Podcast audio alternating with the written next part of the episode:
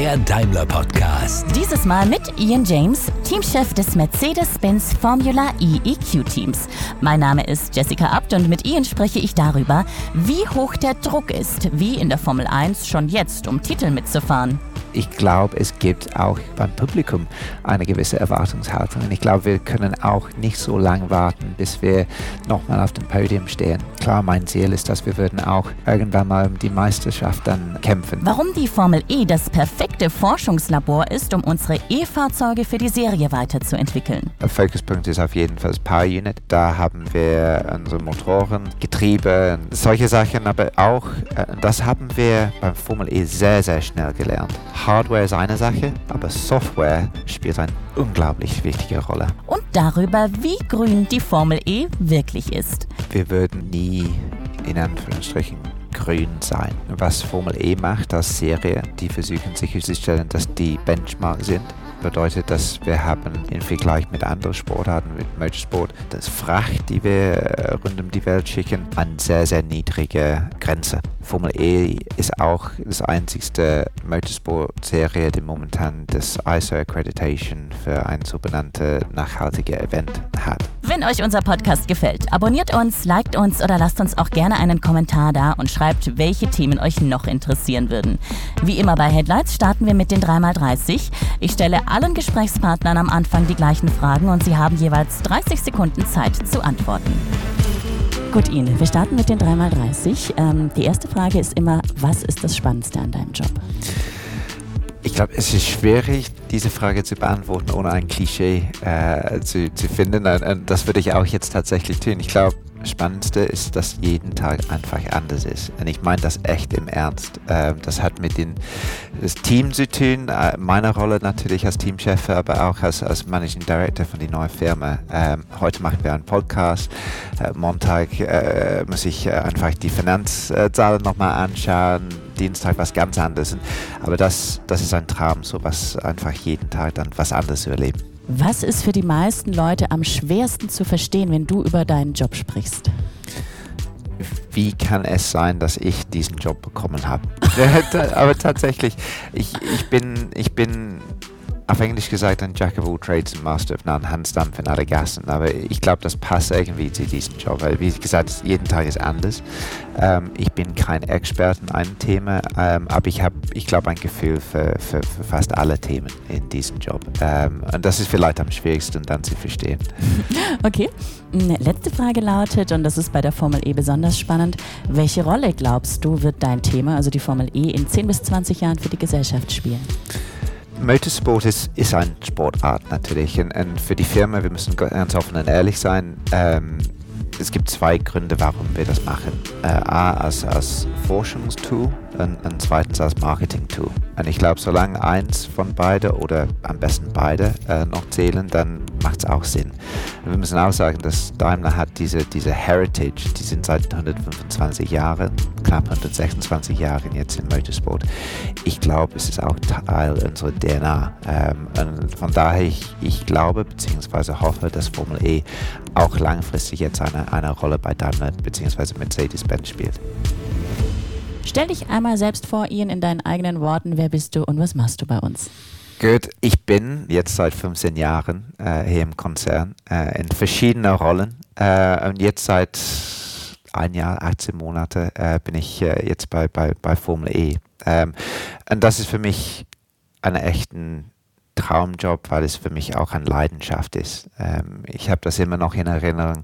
Äh, in 91, ich glaube mit, mit 13 Jahren alt, äh, war ich auf den British äh, Grand Prix okay. mit meinem Vater. Äh, und, und, Nigel Mansell hat, hat dann äh, damals gewonnen. Er war für mich ein, ein Hero. Äh, mein zweiter Hero, Ayrton Senna, war auch mit dabei.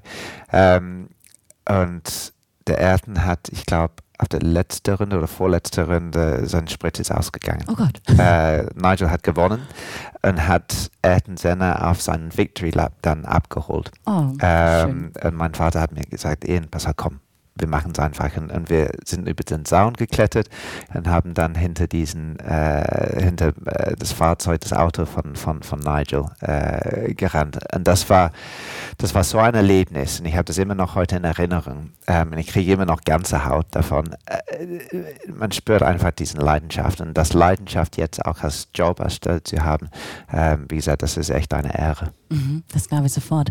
Ähm, was mich beim Motorsport immer besonders fasziniert hat, und ich glaube, das geht dir ähnlich, ähm, sind die Leute, die dort arbeiten und die Atmosphäre, die dort herrscht. Also es ist sehr, sehr freundlich, ein, ein, ein sehr schönes Teamgefühl, aber gleichzeitig auch sehr bodenständig, sehr professionell.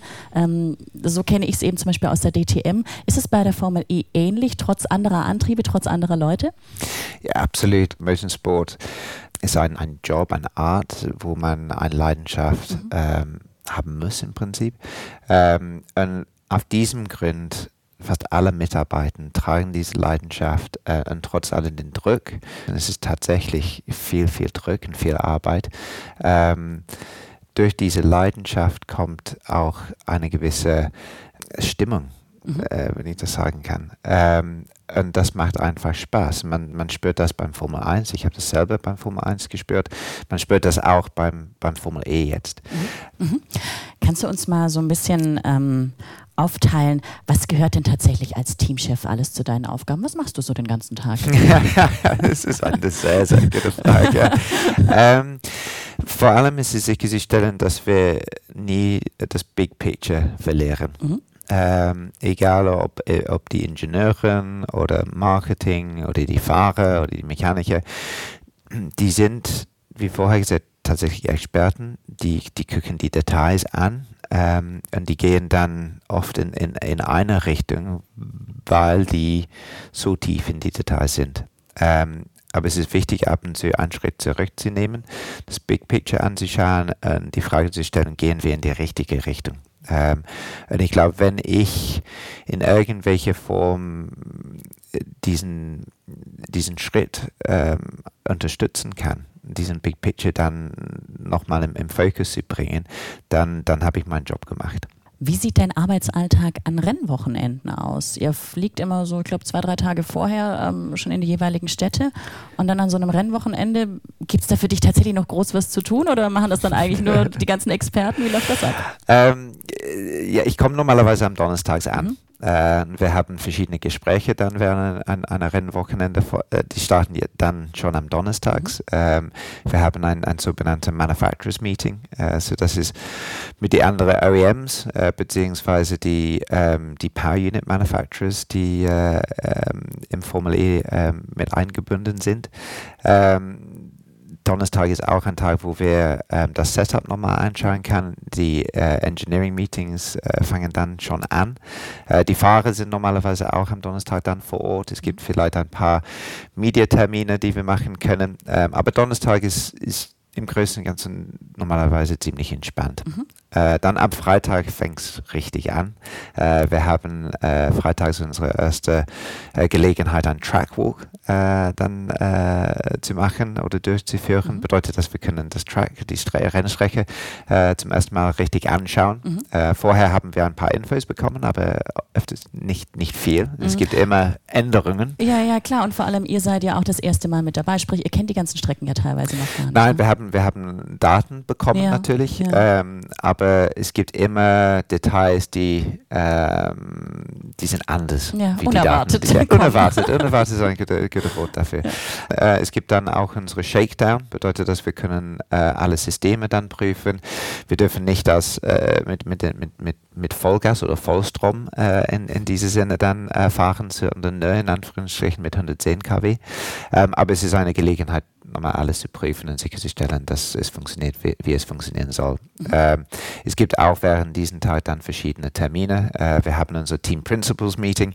Ähm, das ist ein, ein Meeting, wie gesagt, mit allen anderen Team Principles, mhm. ähm, aber auch dann äh, im Nachgang mit den FIA und dann FEO, die sind die äh, sogenannte Commercial Rights Holder. Mhm. Ähm, und das ist für uns ganz wichtig, dass, weil da müssen wir sicherstellen, dass A, was passiert am Wochenende, so die operative ähm, Themen sind ähm, auch on track. ähm, aber auch gleichzeitig, wir haben die Gelegenheit, ein paar strategische Themen dann mhm. äh, zu diskutieren. Mhm. mhm. Ähm, und das ist für uns alle ganz, ganz wichtig. Und, und ich finde es ganz erfrischend momentan beim Formel E. Ich glaube, weil es immer noch ziemlich neu ist, dass diese Zusammenarbeit äh, zwischen den Teams, zwischen FIA mhm. und zwischen FIO immer ganz ähm, zielführend ist. Mhm. mhm. Ähm, und das, das war für mich eine vielleicht eine, eine positive Überraschung äh, am Anfang. Und dann Samstag geht es richtig los. Und Samstag ist verrückt, weil ja. ich glaube, es gibt keine andere Rennserie, wo alles auf einen Tag so fokussiert so ist. ist. Ja. Wie schläfst du von Freitag auf Samstag? Normalerweise ganz gut, weil wir nach Freitag ziemlich, schon ziemlich müde sind. Okay. Äh, man, man, muss das einfach genießen. ähm, bedeutet, dass wir sind normalerweise äh, fahren wir vom Hotel gegen 5 Uhr los, kommen sie dann früh an äh, und dann äh, 7.30 Uhr geht der FP1 los. Das ist die erste Gelegenheit für die Fahrer, dass die können auch da ähm, die Strecke richtig kennenlernen. Die dürfen dann ähm, äh, auch mit 200 zu das Rennleistung mhm. dann fahren. Dann danach, normalerweise eineinhalb, zwei Stunden später, haben wir FP2, mhm. zweite Probefahrt, sage mhm. ich mal. Mhm. Äh, und äh, dann gegen Mittag werden wir äh, Qualification dann äh, durchführen. Mhm. Ähm, und das ist echt spannend, weil wir die, die vier Qualifying-Gruppen dann haben äh, und dann im Nachgang Super Bowl. Genau, äh, ja. Also die, da wird dann von den, genau, von den Top 6 nochmal entschieden, ne, wer wo startet. Genau, richtig. Ähm, und dann nach all diesen Chaos müssen wir uns sehr schnell fürs Rennen vorbereiten. Äh, passiert normalerweise drei Stunden später, mhm. 45 Minuten plus eine Runde. Ähm, und dann gegen 17 Uhr ist alles schon vorbei. Äh, und in diesen einen Tag dann so viel Chaos zu haben, äh, so viel Stress, äh, aber hoffentlich auch für die Fans so viel äh, Spaß und Begeisterung, ja. ähm, das ich glaube, ist, ist echt einzigartig. Mhm. Alles klar, das ist also der Ablauf, wenn alles normal läuft. Ähm, jetzt ist aber auch bei euch natürlich seit Corona nichts mehr normal. Äh, wie die Formel 1 war auch die Formel E seit März ähm, ausgesetzt.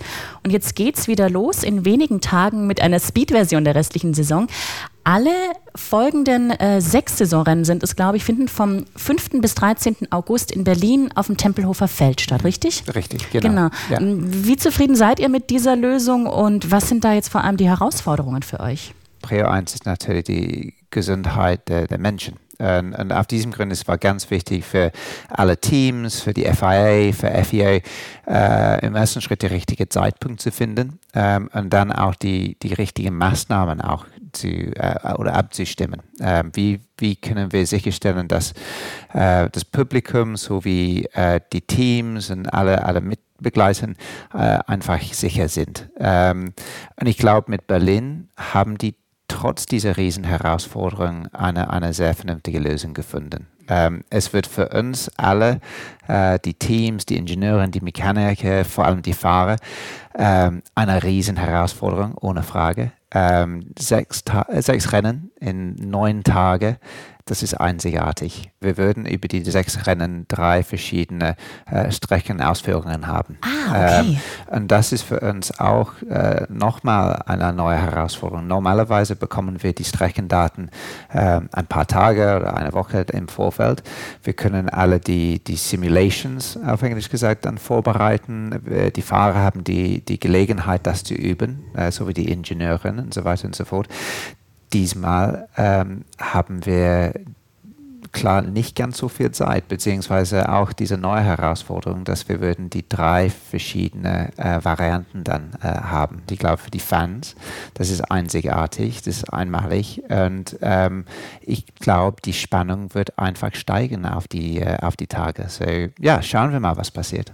Absolut. Ähm, und es ist ja auch so, es gibt nicht nur die, die Herausforderungen auf der Strecke, sondern ähm, ich glaube auch im Ablauf, in der ganzen Organisation ist es ein bisschen anders als als sonst. Du hast uns eben erzählt, wie es an normalen Renntagen abläuft. Wie ist es jetzt? Seid ihr auch mit einem kleineren Team vor Ort? Welche Regeln gibt es für euch, die ihr beachten müsst? Ja, ein, ein viel kleineren Team. Äh, wir haben äh, nur 20, ähm, 20 Teammembers mhm. dabei, äh, inklusive Fahrer. Äh, okay. Und dann nur einen Vergleichspunkt zu haben. Normalerweise würden wir äh, auf ein normales Wochenende so ungefähr 45 ah, ja, äh, okay. Mitarbeiter dabei okay. haben. So, das ist, das ist ähm, klar, was, was ganz anderes für uns.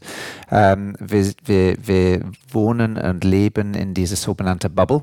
Ähm, bedeutet, dass wir dürfen nur äh, vom Hotel zur Rennstrecke fahren und zurück äh, jeden Tag. Äh, und das für, ich glaube, insgesamt 12, 13, 14 Tage. Okay. Das ihr, ihr dürft nicht außerhalb euch nee, bewegen? Gar nicht. Und das ist eins von den ganz wichtigen äh, Sicherheitsmaßnahmen, mhm. die die ähm, abgestimmt haben. Ähm, Finde ich auch genau richtig, ähm, dass, wir, dass wir so streng unterwegs sind. Aber das ist quasi das neue Welt in, nach Corona. Ähm, und wir müssen einfach wie vorher gesagt, die richtigen Lösungen finden äh, und die richtigen Maßnahmen. Und ich glaube, ähm, FIA, FIA äh, in Zusammen mit, mit der Stadt, mit Berlin, ähm, haben alles geprüft und gecheckt. Und, und, ich bin zuversichtlich, dass, die, dass das Event ähm, wird A stattfinden und, und B ein Riesenerfolg sein. Mhm. Ähm, das ist gerade schon erwähnt, bevor es in die Corona-Zwangspause gegangen ist, gab es fünf Rennen und äh, für ein Rookie, sagen wir Rookie-Team, seid ihr gut in die Saison gestartet. Dann gab es so ein paar eigene Fehler, die haben ein paar Pünktchen wieder gekostet. Wie zufrieden bist du mit eurer Leistung aus den ersten fünf Rennen?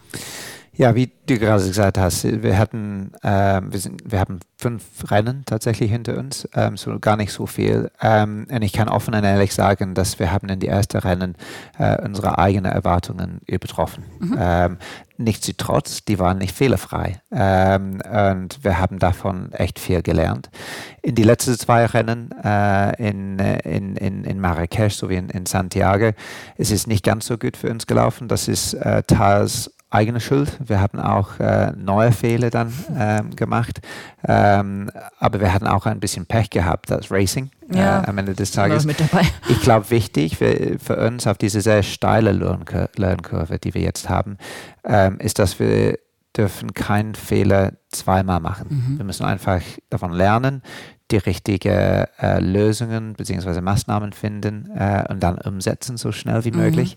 Ähm, und wenn wir die Vorgehensweise Weise, weiter verfolgen, glaube ich, dass wir auch die notwendigen Entwicklungsschritte schaffen werden. Ähm, aber im Größ Größten Ganzen, ich bin mit der ersten äh, Start der Saison ähm, sehr, sehr, zufrieden. Mhm.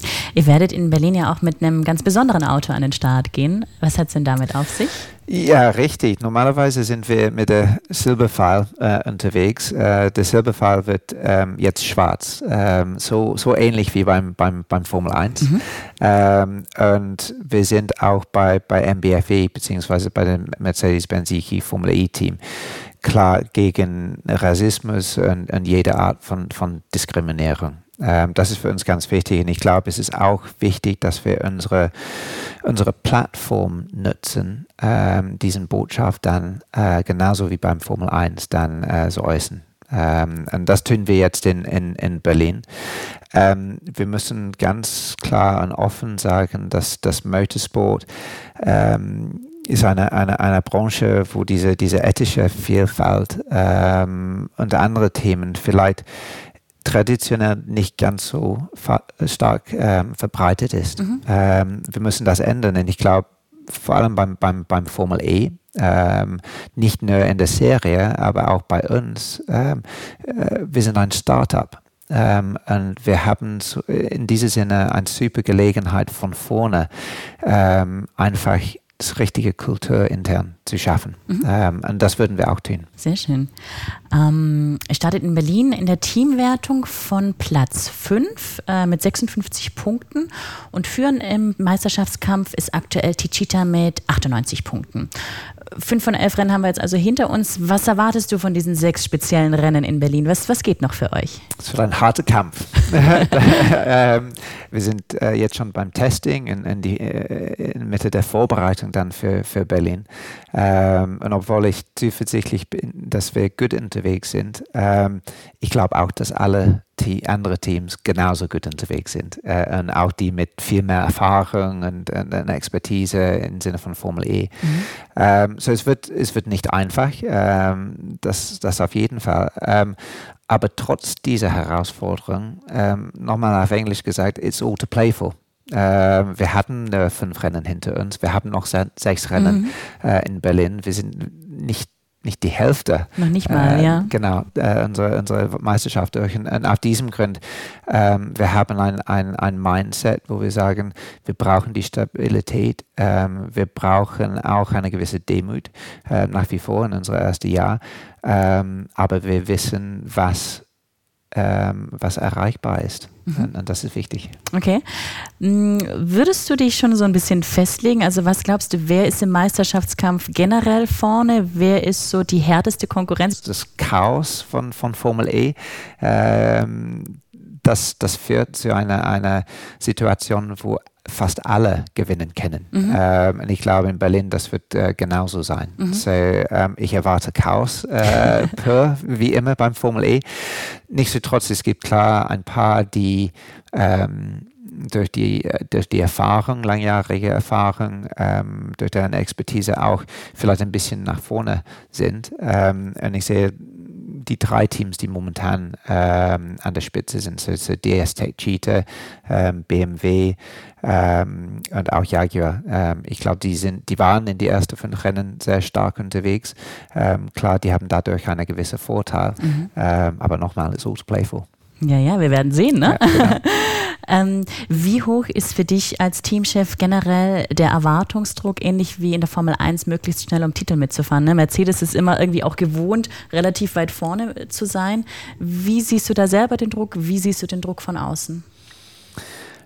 Es ist natürlich für uns ganz anders. Ähm, Formel 1 hat schon die sechs Titel gewonnen. Ja, ja. Äh, die kämpfen jetzt um den, siebten äh, zu schaffen dieses Jahr. Bei Formel E sind wir ganz, ganz am Anfang dieser diese Reise, diese, diese Abenteuer.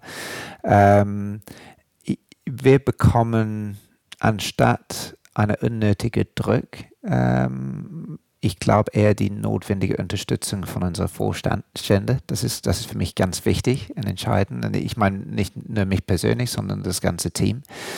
Ähm, nichtsdestotrotz, wir haben als Mercedes-Benz was jetzt 126 Jahre äh, Motorsport-Erbe hinter uns.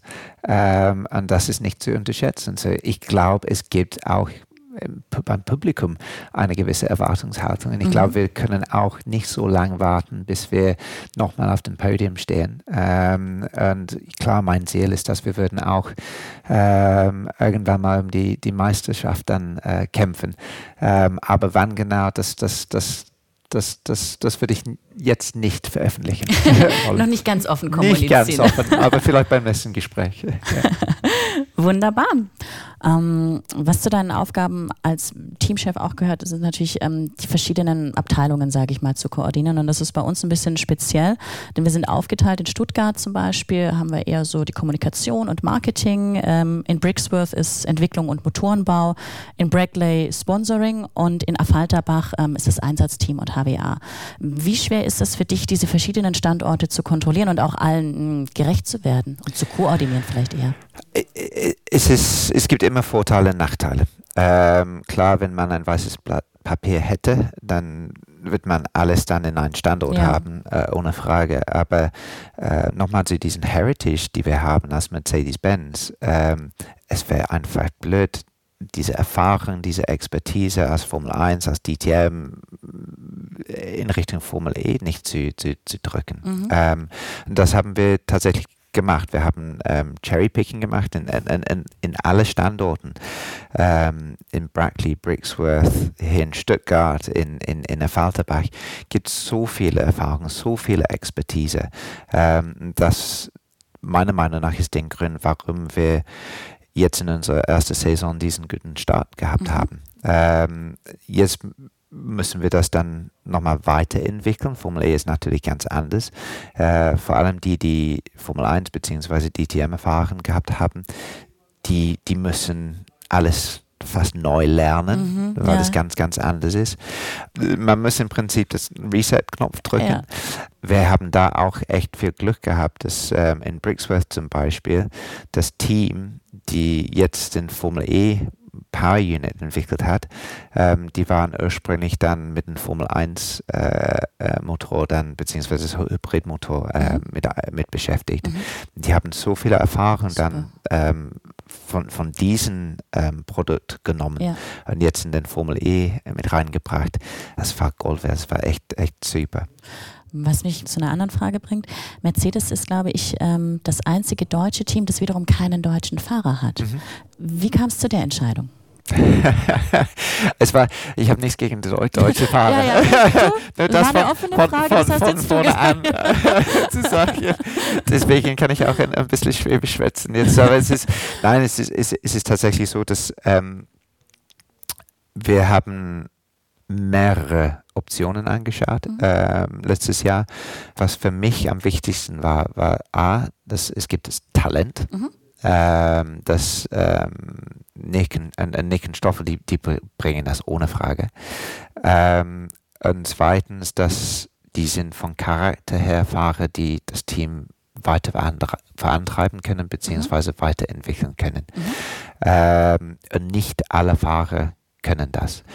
Ähm, und ganz offen gesprochen, ich habe diese, die, woher die, die Fahrer kommen, ob die, die Englisch oder Deutsch Ja. oder, oder Niederländisch oder Belgisch sind, hat damals für mich keine Rolle gespielt.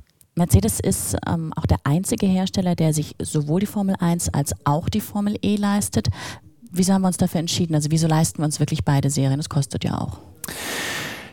Die, die bringen beide unterschiedliche ähm, Vorteile, sag ich mal. Äh, und ähm, die stehen in, in, in keines Fall in, Konflikt miteinander, sondern die sind einfach, ähm, die sind einfach, wie sagt man das auf Deutsch, ähm, nicht mehr compatible, sondern ähm, Ergänzen Sie? Ergänzen, ja, Ja, danke schön. Vielen gerne. Dank. ähm, und, und, und das ist für mich ein ganz wichtiger Punkt. Mhm. Wir haben mit, mit Formel 1 die Königsklasse. Wir hatten vorher über ein, ein Forschungslabor gesprochen und das Marketing-Tool. Mhm. Und, und Formel 1 trifft beides ähm, ganz, ganz genau. Das Forschungslabor Labor für unsere Hybridmotoren beziehungsweise die anderen Sachen, das, das passt perfekt. Und das Marketing-Tool mit dieser Reichweite, es gibt kein anderes Sport, die das ähm, anbieten kann. Formel E ist ganz anders. Formel E unterstützt uns als Mercedes-Benz in unserer ähm, Umwandlung in der, in der Elektromobilität. Ähm, wir können dadurch unsere Produkte ähm, auch äh, dann platzieren, unsere Strategie platzieren, beziehungsweise auch die anderen Mobilitätssachen meiner Meinung nach sehr, sehr gut kommunizieren. Ähm, wir reden oft über CASE, äh, so Connected Autonomous Shared Services Electric. Das passt perfekt mit, äh, mit Formel E. Auch vor allem, dass wir äh, in, in das Stadtzentrum dann fahren. Ähm, wir erreichen da ein, ähm, ein, ein, ein Target Group, der für unsere Zukunft echt passend ist. Ähm, und ich glaube, solange wir eine Serie wie Formel E, die voll elektrisch wird und auch nicht auf die klassischen Rennstrecken, sondern äh, in dieses Stadtzentrum, ähm, dann kommen wir nicht in Konkurrenz äh, mit Formel 1. Ganz wichtig ähm, für uns, wie du es gerade gesagt hast, sind ja auch immer so diese Punkte. Wir können in einer Rennserie Sachen ausprobieren, ähm, Sachen entwickeln, die dann letztendlich auch in die Serienfahrzeuge übertragen werden können. Was ist das denn im Fall der Formel E? Also was könnten wir davon von der Formel E in ein paar Jahren in unseren E-Fahrzeugen sehen? Das ist Basis äh, von einem Formel E-Fahrzeug, also die, die Grundprinzipien sind genau die gleiche wie in, in, in einem PKW.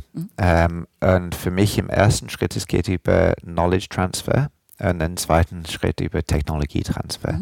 Ein Fokuspunkt ist auf jeden Fall das Power Unit.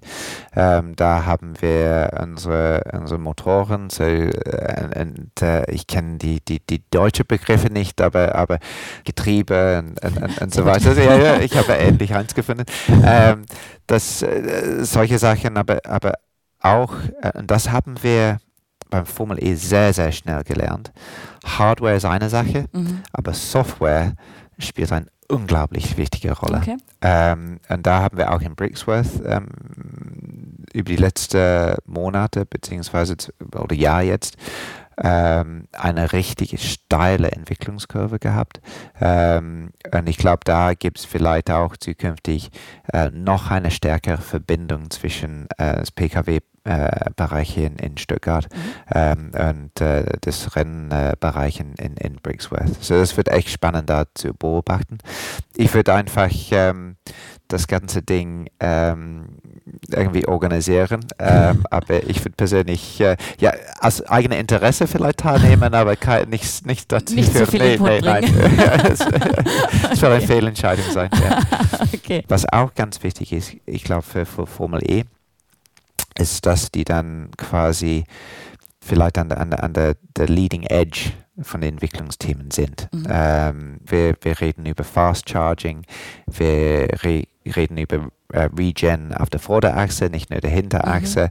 Mhm. Ähm, und ich glaube, da, wenn wir auch sagen die Batterietechnologie von unserer Common Supplier verantreiben können in die richtige Richtung, dann haben wir immer noch diese, diese ähm, diese Verbindung mit der Automobilindustrie. Und das ist, das ist unglaublich wichtig. Mhm.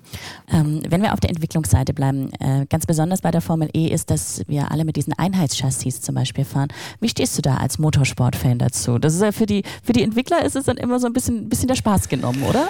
Klar, für unsere Entwickler ist es, ist es wichtig, neue Technologie auszuprobieren, die neue Herausforderungen anzugehen.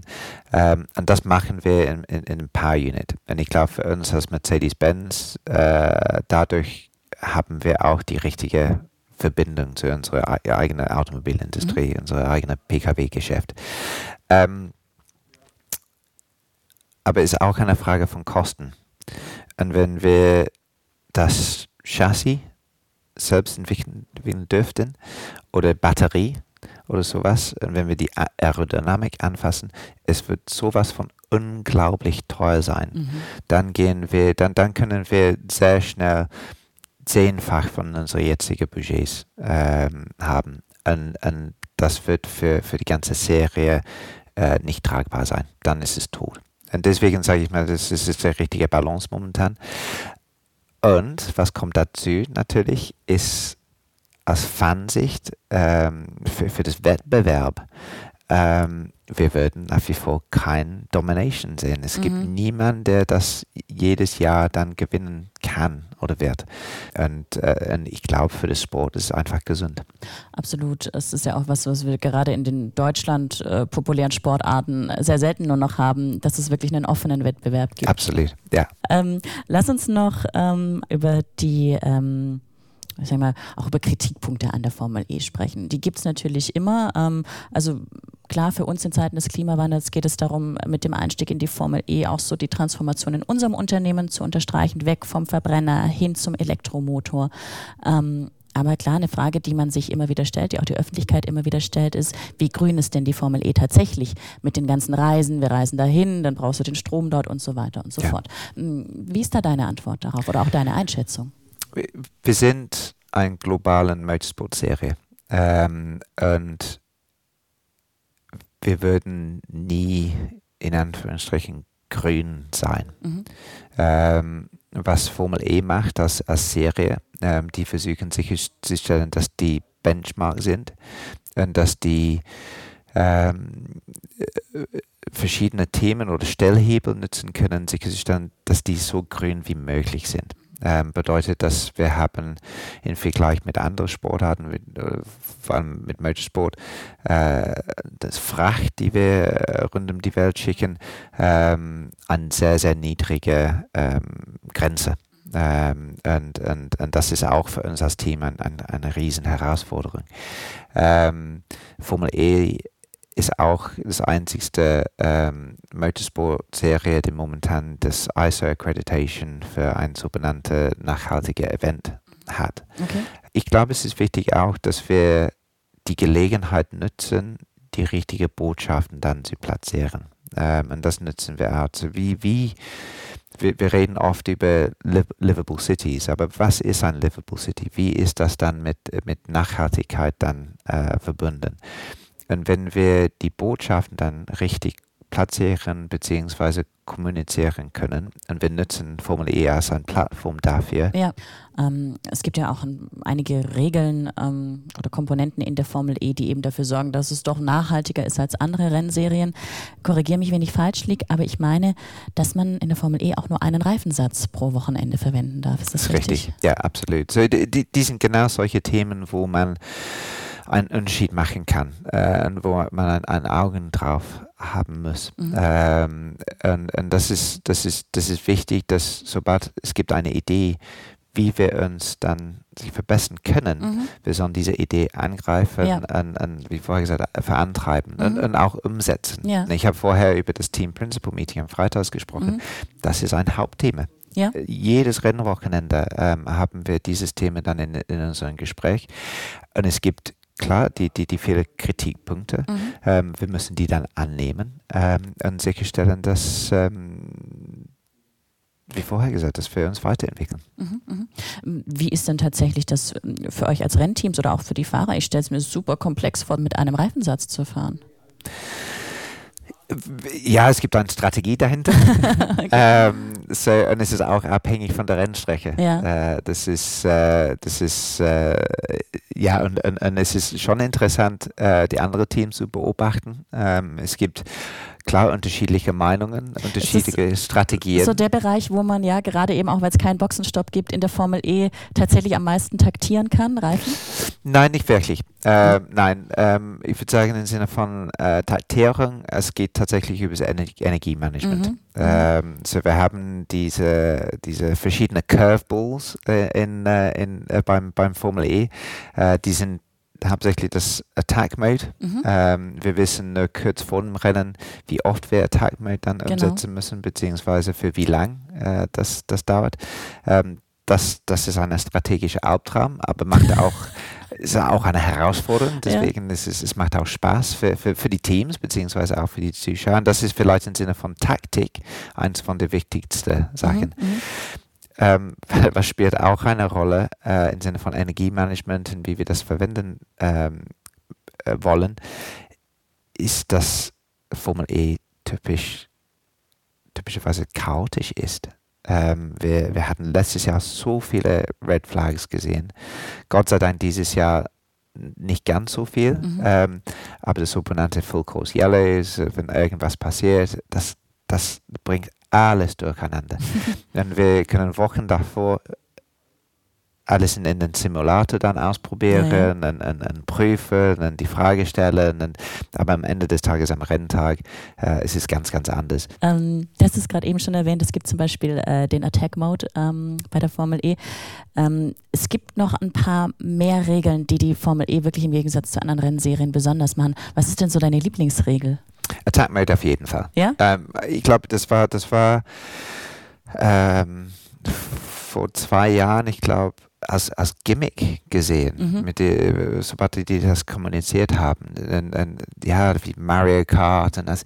Ich finde es einfach nicht schlimm. Ich finde mhm. es gut, dass wir, dass wir sowas äh, probieren.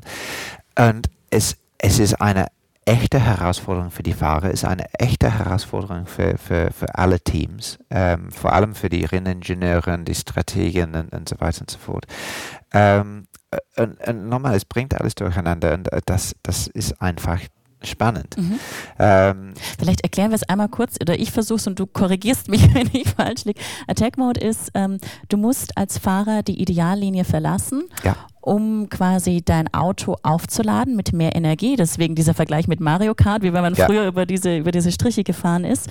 Und das wiederum du kannst dir nicht überlegen, ach, das mache ich vielleicht oder vielleicht auch nicht, sondern du musst. Und die Rennleitung sagt vor dem Rennen, wie oft. Ist das so richtig? Genau, richtig. So, wir, wir dürfen die, die äh, quasi die Zeitpunkte, wann wir das mhm. ähm, umsetzen oder nehmen möchten, auswählen. Mhm. Ähm, aber die Rennleitung sagt im, im Vorfeld dann eine Stunde vor das Rennen, mhm. wie oft und, und wie lang mhm. äh, im Prinzip dieser Attack-Mode ähm, dauert, mhm. die Mehrleistung, die wir davon mhm. bekommen. So wir, wir verlieren Zeit, dass wir die Ideallinie äh, verlassen müssen. Genau. Ähm, aber dagegen bekommen wir äh, 35 kW Mehrleistung mhm. für diese gewisse Zeit. Mhm.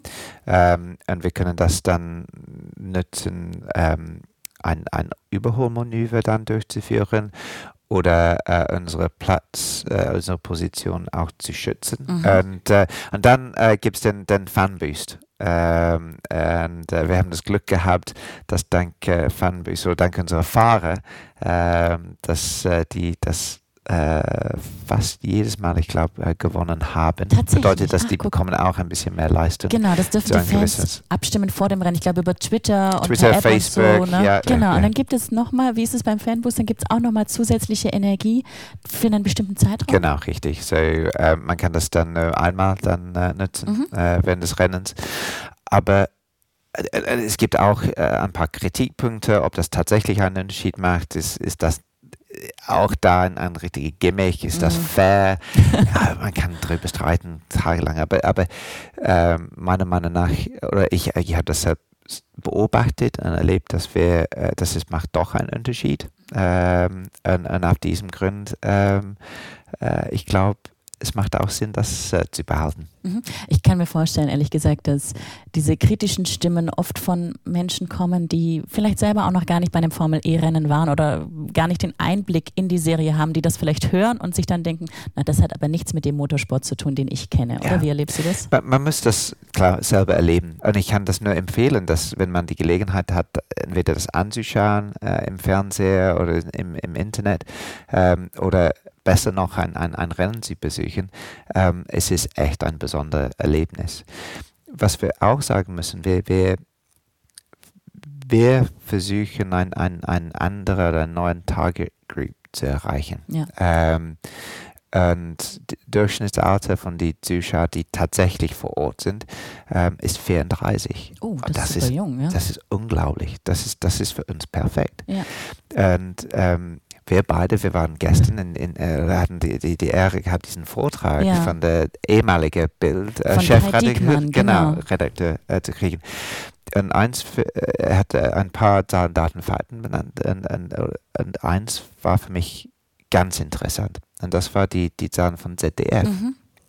Ich glaube, wenn ich das richtig in Erinnerung habe, die, die das von der Einschaltquote, die, die unter 20 sind, das ist 0,8 Prozent ja, genau. von, von Gesamt. Äh, unter 30 war rund um die 3 Prozent. Ja. Aber das war alles mit Fußball drin. Genau. Wenn man Fußball wegnimmt, dann die Einschaltquoten dann von unter 20 ist nicht mehr messbar. Mhm. Und das war für mich eine ganz wichtige Botschaft, weil wir, wir schauen immer noch die, die klassische KPIs an. Ja. Und ich glaube, das Target Group, die wir ansprechen, die wir erreichen wollen, auch und die Interesse in Formel E haben, die, die ticken einfach anders heute. Und die kriegst du anders. Die kannst du nicht mehr messen mit, mit, mit Fernsehzahlen. Die schauen Nein. sich das nicht im Fernsehen es ist an. Social Media, es ist Streaming, ja. es ja. ist übers, übers Internet. Ja. Und da müssen wir auch das ähm, akzeptieren. Mhm. Ich, ich finde es super, dass wir dieses Publikum jetzt schon erreicht haben. Mhm. Äh, wir müssen nur sicherstellen, dass das, was wir dann machen und wie wir dann kommunizieren, auch für den äh, relevant ist. Mhm.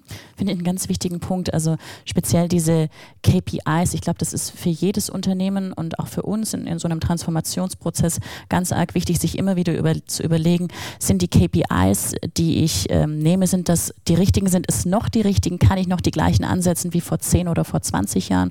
Und ähm, das ist ja auch was, was für uns kulturell ähm, in einem Unternehmen ganz wichtig ist ähm, oder eine schöne Möglichkeit ist, neu zu lernen, eben mit so einer Serie wie der Formel E. Ja, absolut. Und, und, und das passt meiner Meinung nach genau zu uns, die, die Herausforderung, die wir jetzt hier im Konzern haben. Wir müssen auch genau diese Publikum erreichen. Wir müssen auch deren Wünsche dann ähm, verstehen. Ähm, und ich glaube, wenn, wenn wir Formel E in dieses Stadtzentrum dann rund um die Welt beobachten, wenn wir mit diesen Leuten äh, reden, ähm, wir können auch viel davon lernen. Ähm, und, und, das müssen wir auch tun. Wir müssen diese Plattform nutzen äh, für uns intern als, als, als, als, ähm, als Gelegenheit. Mhm. Ja, absolut. Was ich wirklich schön finde, ist so, wenn man sich mit dir unterhält, ähm, man merkt, äh, du hast wirklich so eine Leidenschaft dafür, äh, für die Serie. Das ist ganz arg toll. Vielleicht äh, deshalb die letzte Frage. Wenn du einen Wunsch frei hättest für die Formel E und ähm, für das Mercedes-Benz EQ Formula E-Team, abgesehen von einem Titel, ja. was wäre das denn? Ähm, ich hoffe, es sich weiterentwickelt. Ähm, die Zutaten sind da. Ähm, und, und, das Rezept stimmt, ähm, aber wir können das immer noch verbessern. Ähm, und, und da in, in, in aller Facetten. Ähm, es wäre cool, vielleicht ein paar, vielleicht in Japan auch zu fahren oder ähm, im Festland in China ähm, irgendwann mal. Und dass wir auch unsere Kernbotschaften, die Kernprinzipien dann von Formel E nicht verlieren. Ich glaube, wir hatten über Nachhaltigkeit gesprochen, da müssen wir nach wie vor Benchmark sein. Und solange der Sport selbst dann spannend bleibt, ähm, ich glaube, es hat auch ein, eine super Zukunft. Wunderbar. Dankeschön. Schönes Schlusswort. Vielen Dank für deine Zeit, Ihnen. Ich sage danke. Dankeschön. Das war Headlights mit Ian James, Teamchef des Mercedes-Benz Formula E EQ Teams. Wenn euch unser Podcast gefällt, dann abonniert uns oder liked uns. Und wenn ihr Feedback oder Themenvorschläge habt, dann lasst uns gerne einen Kommentar da oder schreibt uns eine Mail an podcasts.daimler.de. Die nächste Folge Headlights gibt's in zwei Wochen. Klickt euch bis dahin gerne mal durch unsere bisher ausgespielten Folgen oder schaltet auch mal bei unseren Kollegen von Daimler Trucks and Buses und ihrem Podcast Transportation Matters ein, dem CEO-Podcast mit Martin Daum.